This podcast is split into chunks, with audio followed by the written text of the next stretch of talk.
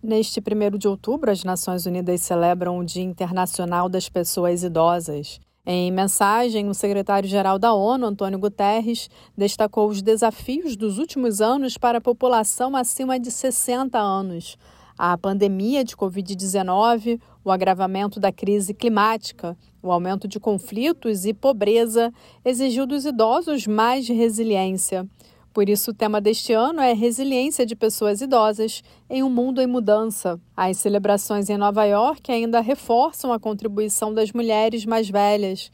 A ONU ressalta que, enquanto as mulheres idosas contribuem significativamente, suas experiências permanecem amplamente invisíveis e desconsideradas, além de serem limitadas por desvantagens de gênero acumuladas ao longo da vida. Segundo as Nações Unidas, a interseção entre a discriminação com base na idade e no gênero agrava as desigualdades novas e existentes, incluindo estereótipos negativos que combinam o preconceito de idade e o sexismo. Da ONU News em Nova York, Ana Paula Loureiro.